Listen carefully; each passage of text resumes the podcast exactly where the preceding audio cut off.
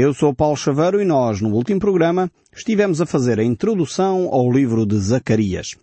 É um livro que é eh, logo a seguir ao livro de Ageu e, aliás, Zacarias era contemporâneo de Ageu. Nós entendemos eh, que Zacarias provavelmente era um homem mais novo do que Ageu, mas também nós vimos como ele era provavelmente profeta e sacerdote que trazia uma mensagem de Deus eh, diferente da mensagem que Ageu trouxe, mas eh, extremamente relevante. Zacarias, o nome em si, significa o Senhor lembra-se. E ele é identificado como filho de Baraquias, que é identificado também pelo nosso Senhor Jesus Cristo no Evangelho de São Mateus, como uma personagem que marca a história, como mais um mártir uh, da, da humanidade, no fundo, por ser um servo de Deus. E nós verificamos que este, esta introdução aqui no capítulo 1, verso 1, é extremamente interessante pela conjugação de nomes que nós encontramos aqui. Diz o verso 1 do capítulo 1 do livro de Zacarias. No oitavo mês do segundo ano de Dário veio a palavra do Senhor ao profeta Zacarias, filho de Baraquias, filho de Ido, dizendo, este é o primeiro verso. E estes três nomes conjugados nós dissemos no último programa, e eu achei interessante e vou repetir essa ideia. Uh, estes três nomes conjugados significa Deus lembra-se de abençoar em tempo oportuno.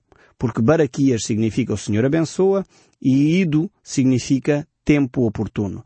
Então, são três nomes que conjugados nesta sequência deixam-nos uma mensagem de esperança.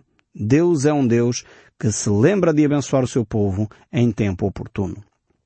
Mas esta mensagem nós já falámos no último programa, era só mesmo para recordar, e eu gostaria de avançar um pouco mais, porque tem aqui outros dados extremamente interessantes ainda neste verso 1. Diz então assim, voltando a ler, diz assim este, este verso 1, que nos situa também no tempo e no espaço. Diz assim, no oitavo mês do segundo ano de Dário, veio a palavra do Senhor ao profeta Zacarias, filho de Baraquias, filho de Ido, dizendo, ainda nem entramos na mensagem de Deus, estamos só a localizar-nos no tempo e no espaço. Que tempo então nós tem, temos diante de nós? Estamos no segundo ano de Dário, diz aqui o texto bíblico, ou seja, no ano 520 antes de Cristo, e nós já vimos que Uh, a partir do cativeiro, o tempo é começado a contar a partir do rei gentil que está no governo que neste caso é Dário. Isso nos mostra claramente que nos situamos agora naquilo que a Bíblia chama o tempo dos gentios. Uh, anteriormente nós tínhamos a referência dos anos dos reis. Os reis de Israel contavam os anos a partir do seu próprio aniversário, do seu próprio nascimento. E agora temos aqui, um, o, no fundo, a contagem do tempo a ser feita a partir uh, do reinado de Dário, deste imperador medo-persa, que no fundo dominava aquela região toda, uh, na, na, aquele chamado crescente fértil, uh, daquela área dali, uh, da, do Médio Oriente. E temos aqui uma outra, um outro dado interessante, que é oitavo mês, que significa no calendário judaico novembro. E porquê é que isto é interessante? nós temos que cruzar, e é por isso que é muito interessante lermos a Bíblia em sequência, como nós temos feito aqui no programa, porque na realidade nós temos que ir cruzando outras informações que nós já verificamos, eh, nomeadamente no livro de Ageu. Eh, não sei se está lembrado, no livro de Ageu eh, é também dado datas para a altura em que Deus traz as profecias. É importante, às vezes há pessoas que não gostam destes aspectos administrativos, de fazer atas e reuniões e coisas deste género. É, alguns acham que é uma grande seca. pessoas como eu que não gostam muito de escrever, tem alguma dificuldade com estas coisas, das atas e das datas, mas é extremamente interessante. Veja aqui o facto de nós podermos identificar que Ageu trouxe a palavra de Deus em setembro, outubro e dezembro e não trouxe a palavra de Deus em novembro. Em novembro temos Zacarias a falar da parte de Deus. Interessante, não acham? Porque na realidade Deus fala então ao seu povo todos os meses deste setembro a dezembro, e nós iremos ver que depois em fevereiro há uma nova mensagem, mas todos os meses nós temos aqui a palavra de Deus dirigida ao seu povo. Setembro, outubro, novembro, através de Zacarias, e dezembro, através de Ageu de novo. Então temos aqui uma mensagem de Deus constantemente a ser trazida ao seu povo e até de formas diferentes. Porque Ageu e Zacarias tinham, uh, no fundo, perspectivas, eram pessoas diferentes, perspectivas diferentes, um relacionamento com Deus diferente. E uh, Ageu, um homem muito mais pragmático, mais prático, queria alcançar os objetivos de uma forma concreta, e Zacarias, de uma forma mais uh, motivacional, se é que se pode usar esta expressão, uh, trazendo motivação às pessoas, encorajando, levando-as a pensar no futuro, uh, abrindo os olhos para um, uma perspectiva maior da vida, eh, de facto são, são complementares estas duas mensagens. E de facto Deus não faz nada ao acaso. Por isso mesmo Deus usa este homem, Ageu, mas também utiliza Zacarias, e aliás os dois são marcados uh, por uma expressão lindíssima e importante para aqueles que falam da parte de Deus, que é veio a palavra do Senhor. Ou seja, eles abriam a sua boca quando a palavra do Senhor vinha. E não era quando lhes apetecia, não era quando eles queriam dizer alguma coisa ao povo, não era quando eles, se calhar, irados ou, ou cansados de ver aquele povo constantemente a murmurar e a criticar, apetecia-lhes dizer umas quantas verdades. E eles diziam, não. Eles abriam a sua boca quando de facto a palavra do Senhor vinha e eles falavam em nome do Senhor. Eu creio que era extremamente importante, eh, hoje em dia, eh, os servos de Deus terem mais este cuidado de falar quando o Senhor fala. Porque infelizmente hoje temos comunidades em que as pessoas dizem que falam da parte do Senhor, mas dizem cada barbaridade eh, que não lembra a ninguém. E, e, realmente às vezes utilizamos o nome do Senhor em vão e, e os Dez Mandamentos nos dizem para não fazê-lo para nós não utilizarmos o nome do Senhor em vão de forma alguma. E quantas comunidades às vezes dizem, ah, eu falo da parte do Senhor, quando na realidade não é da parte do Senhor. É por isso que é tão importante o discernimento de espíritos, aquele dom espiritual que o apóstolo Paulo nos uh, ensina, que é para detectarmos se realmente quem fala, fala da parte do Senhor ou se está a falar por si próprio, por vontade própria. E Zacarias aqui e Ageu eram homens que estavam constantemente em, em contacto com Deus, em intimidade com Deus, para dizer assim diz o Senhor. Veio a palavra do Senhor a mim e é esta a palavra de Deus para vocês. É óbvio que eles diziam certamente outras coisas, mas o que está aqui, que é registado, que é importante ficar, é aquilo que é a palavra de Deus. E realmente este é um exemplo para cada um de nós, eh, que temos a responsabilidade de falar, e, e precisamos efetivamente falar aquilo que o Senhor tem para dizer ao seu povo. E não aquilo que são as minhas ideias, não aquilo que é a minha vontade, não aquilo que é o meu desejo, porque isso de nada serve, isso é palha, isso não edifica, isso não constrói absolutamente nada. Agora, quando a palavra de Deus é trazida ao povo e é a palavra de Deus que fala ao coração do homem, isso fica para sempre. Isso é aquilo que a palavra de Deus nos diz que é, é uma construção que tem repercussões eternas. E realmente é este tipo de palavra que nós precisamos nas nossas igrejas, é este tipo de palavra que nós precisamos nas nossas comunidades. Pessoas que efetivamente falam a palavra do Senhor. Mas não fica só aqui, esta ênfase importante, é fundamental, mas vejamos ainda o verso 2 aqui do capítulo 1, diz assim, O Senhor se irou em extremo contra vossos pais. Zacarias vai começar por fazer uma alerta a este povo para eles não cometerem os mesmos erros do passado. E isto é tão importante. Como seria importante para nós aprendermos uh, com a história. Não repetirmos os mesmos erros. E por isso Zacarias começa por falar do passado. Uh, não é no sentido sempre saudosista, não é no sentido sempre de trazer o passado como uma sombra, um peso, não, mas é no sentido de retirarmos lições. Quantas vezes se nós olhássemos um pouco mais para a história, iríamos perceber que como as ditaduras, por exemplo, se estabeleceram. Se nós imaginarmos, por exemplo, o que aconteceu uh, antes da Segunda Grande Guerra, uh, Hitler chegou ao poder através de uma suposta democracia. Foi eleito pelo povo para exercer uma série de poderes e foram-lhe dando cada vez mais poder até que ele se tornou, de facto, o ditador que nós bem sabemos que destruiu a Europa numa guerra uh, mundial, uma segunda grande guerra. Uh, mas chegou ao poder através de uma suposta democracia, de uma eleição legítima. Nós temos que perceber como é que alguns líderes foram cada vez acumulando por questões de crise, porque havia a crise económica, havia, e o nosso cenário mundial está, está a estabelecer-se neste momento na mesma, na mesma linha, e seria bom nós aprendermos com a história não cometermos eventualmente os mesmos erros de criar um novo ditador, hoje ou amanhã, uh, dando assim poderes legitimamente uh, eleito, e não há maior de, uh, ditadura do que a ditadura das maiorias, onde a pessoa se sente legitimada para fazer o que bem entende. porque foi, no fundo, o povo que o elegeu para fazer isso. E é assim que surgem as ditaduras. Uh, no fundo, Zacarias está a levar o povo uh, numa outra perspectiva, porque o problema ali não era a ditadura, só estou a dar um exemplo como muitas vezes nós, se não lermos a história, podemos voltar a cometer os mesmos erros por causa dos problemas económicos, por causa das dificuldades, por causa das situações eh, conjunturais, das, das, circunstâncias. Nós, se não lermos a história, podemos voltar a repetir os mesmos erros. E Zacarias está a chamar a atenção o povo de Israel exatamente para eles não cometerem os mesmos erros. Os mesmos erros que os seus pais cometeram. Porque no fundo foi essa a razão que levou os pais uh, deste povo que agora está em Jerusalém ao cativeiro da Babilónia. Uh, é interessante ver, agora cruzando a informação com o livro de Ageu e com o livro de Esdras e Neemias, que são os livros históricos contemporâneos desta altura, é curioso ver que as pessoas que mais lamentavam o facto uh, do templo não ter a beleza daquele templo que estava a ser edificado, porque o templo aqui nesta altura, estamos em novembro, portanto o templo já estava a ser edificado desde setembro, e as coisas estavam a andar devagarinho, mas estavam a andar, e isso nós entendemos pelo livro de Ageu, uh, mas quem se lamentava mais, quem mais criticava esta nova fase da vida de Israel, eram aqueles que tinham sido os responsáveis por ir parar ao cativeiro, que eram os antigos. Eram aqueles que diziam, ah, no passado a coisa que era boa, mas na realidade foram eles que levaram o povo à desgraça.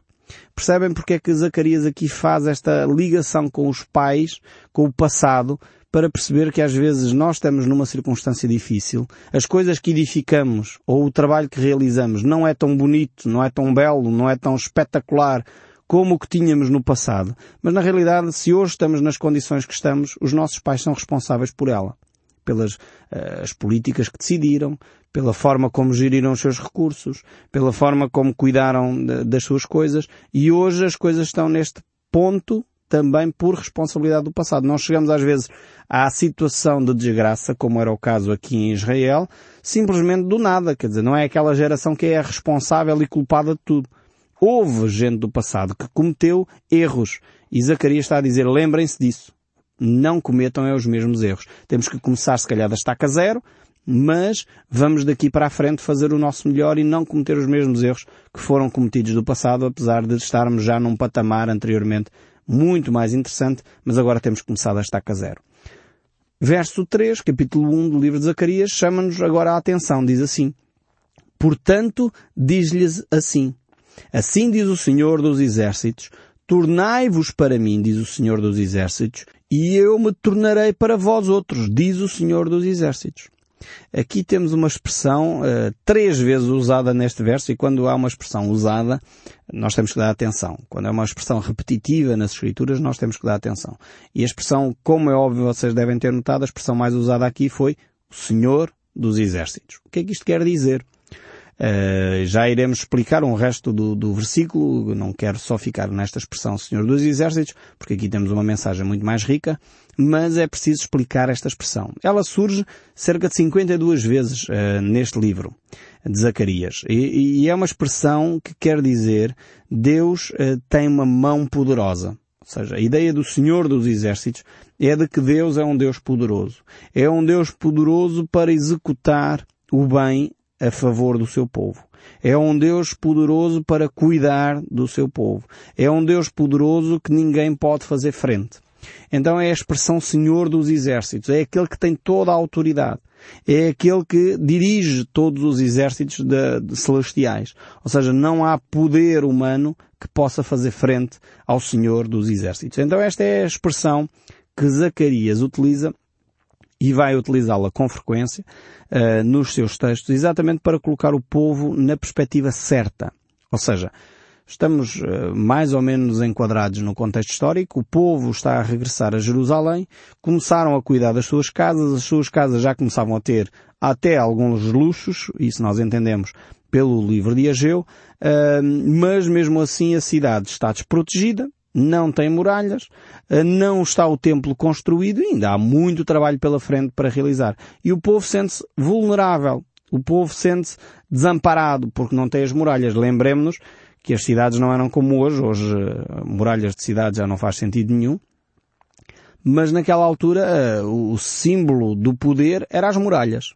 Ou seja, uma cidade que não tivesse muralhas era uma cidade vulnerável, era uma cidade que uh, era no fundo terra de ninguém, quer dizer, toda a gente podia entrar e conquistar e ficar porque não havia forma de proteger aquela cidade.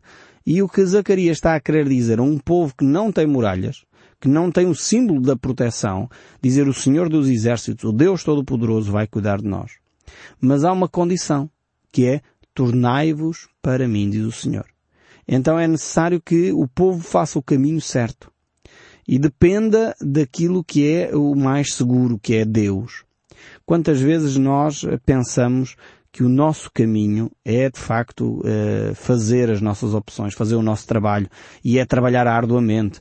O povo tinha que trabalhar. Deus tinha dado essa orientação já através de Egeu. Vão lá à montanha, cortem as madeiras, tragam as madeiras e edifiquem o templo. Deus não está a fazer uma apologia à preguiça.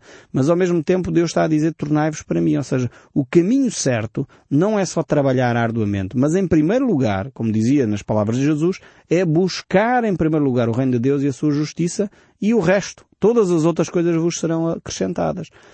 Aqui Zacarias utiliza uma outra expressão que é tornai-vos para mim, diz o Senhor dos Exércitos, e eu me tornarei para vós outros. É a mesma lógica. É esta lógica transversal a toda a Bíblia. Ela é válida na velha aliança, é válida na nova aliança. A comunhão com Deus não mudou uh, com a nova aliança, antes pelo contrário, só ficou ainda mais reforçada mais intensa e mais verdadeira. E é isso que Deus espera de cada um de nós. Que possamos efetivamente reforçar os nossos laços de intimidade com Deus. E se nós fizermos isso, então o nosso Deus vem e traz a bênção, traz a proteção, traz o cuidado para com o seu povo. Todos os outros benefícios Deus traria ao seu povo se eles tomassem a decisão certa. O problema está na nossa vida, assim como estava na vida do povo de Israel, é que nós pensamos que esta verdade espiritual não funciona. Nós achamos, não, buscar em primeiro lugar o reino de Deus e a sua justiça, pois é importante, mas eu tenho é que trabalhar para ganhar o meu sustento, eu tenho é que fazer as minhas coisas. Se eu não fizer, como é que Deus vai abençoar? Pois, eh, tente primeiro, tente fazer as coisas primeiro segundo a vontade de Deus. Como está, não, não se vai desempregar. Como eu já disse, Deus não faz a apologia da preguiça. Mas o seu trabalho vai ser muito mais produtivo.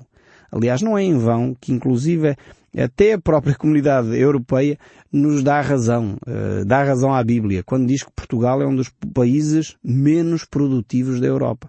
Agora a pergunta é, nós não trabalhamos? Eu conhecendo o povo português como eu conheço, sei que somos um povo extremamente trabalhador. O problema é não trabalharmos, não. O problema é que trabalhamos muito. Só que não produzimos muito com aquilo que fazemos.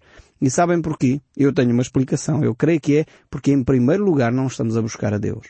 Dizemos-nos cristãos, em 99% da população ou 98% da população diz cristã, eu estou a incluir aqui uh, as duas grandes, uh, dois grandes grupos religiosos cristãos em Portugal, por isso digo 99% do povo diz-se cristão, um, temos praticamente 100% da população cristã, mas na realidade temos 4, 5% se calhar que são efetivamente cristãos que estão a viver estes princípios de Deus. E é por isso que o nosso país não é um país produtivo, porque não estamos a receber a bênção da parte de Deus. Quando nós buscamos em primeiro lugar o reino de Deus e a sua justiça, o, tudo o resto nos será acrescentado. Então, passamos a ter trabalho, sim, mas esse trabalho passa a ser produtivo. Aquilo que realizamos, realizamos-lo com menos esforço e mais produtividade. A produtividade não está associada só à melhor tecnologia. Está associada a uma vida espiritual com Deus e por isso fazemos menos desperdícios, temos mais bênção da parte de Deus e com pouco esforço alcançamos muito. E isto é Deus, isto não é tecnologia. E então é isto que Zacarias está aqui a dizer ao seu povo que de facto, se eles se tornarem para Deus, Deus se tornará para eles. Irá abençoá-los, irá protegê-los. Verso 4 ainda diz, Não sejais como vossos pais, a quem clamavam os primeiros profetas dizendo, Assim diz o Senhor dos Exércitos, convertei-vos agora dos vossos maus caminhos e das vossas más obras. Mas não ouviram, nem atenderam, diz o Senhor. Ou seja, Zacarias está a utilizar a imagem dos profetas anteriores, Isaías, Jeremias, homens tremendos que tiveram uma mensagem de Deus eh, poderosíssima para o povo, eh, Elias, Eliseu, Jeú, Miqueias, enfim, tantos outros profetas que Deus usou para levar a mensagem de Deus, mas aquele povo não arrepiou caminho, não se arrependeu, não abandonou o seu pecado. E quando numa geração ou outra isso acontecia, De facto, o povo experimentava a boa mão de Deus. Como seria importante se o nosso povo tomasse esta consciência e de uma forma coletiva nós eh, nos arrependêssemos do nosso pecado de idolatria, do nosso pecado de corrupção, do nosso pecado de mentira, do nosso pecado de demagogia, do nosso pecado de, de, de orgulho, muitas vezes exagerado, que de facto destrói o coração do nosso povo, e nos arrependêssemos e humildemente buscássemos o Senhor, lhe dessemos ouvidos, certamente o nosso Deus seria conosco. E o verso 5 diz ainda, vossos pais, onde estão eles? E os profetas, acaso vivem para sempre? Ou seja, Zacarias agora faz uma, uma pergunta, no fundo, de retórica, mas uma pergunta extremamente importante para a reflexão do povo. Ou seja, o que é que aconteceu, no fundo, aos vossos pais por terem trilhado esse caminho? Vossos pais que não buscaram o Senhor. E eu posso fazer a mesma pergunta para nós, povo português. O que é que aconteceu ao nosso país? Em que ponto é que nós nos encontramos como nação pelos nossos pais serem cristãos nominais? Pelos nossos pais serem cristãos que não têm um relacionamento com Deus? O que é que está a acontecer à nossa nação? Somos, continuamos a cauda da Europa, continuamos na miséria, apesar dos esforços e do dinheiro que foi injetado no nosso país, continuamos a ter déficit em montes de áreas, continuamos a ser líderes no alcoolismo, continuamos a ser líderes uh, na gravidez na adolescência, continuamos a ser líderes numa série de desgraças e continuamos a ser a cauda da Europa naquilo que deveríamos ser líderes. Perguntem onde estão os vossos pais. Perguntem onde é que eles estão, onde é que eles foram parar com as atitudes que tiveram. E onde estão os vossos profetas? Será que eles vão viver para sempre? Ou seja, Zacarias está a lembrar o povo dizendo, ok, a mensagem de Deus é agora, é hoje, é para este dia que nós temos que fazer ouvir a voz de Deus e aplicar às nossas vidas. Porque os profetas não vão estar cá para sempre. Há um momento em que os profetas irão desaparecer. E Deus quer que o povo possa voltar à sua palavra. E quando o povo ouvir a sua palavra, aplicar a sua vida aos meus estatutos e viver de acordo com a sua palavra, então realmente eles encontrarão a paz, encontrarão o caminho de Deus. E eu espero sinceramente que seja isso para cada um de nós também.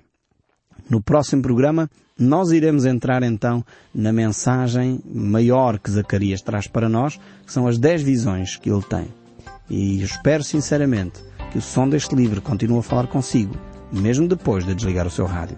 Que Deus o abençoe ricamente e até ao próximo programa.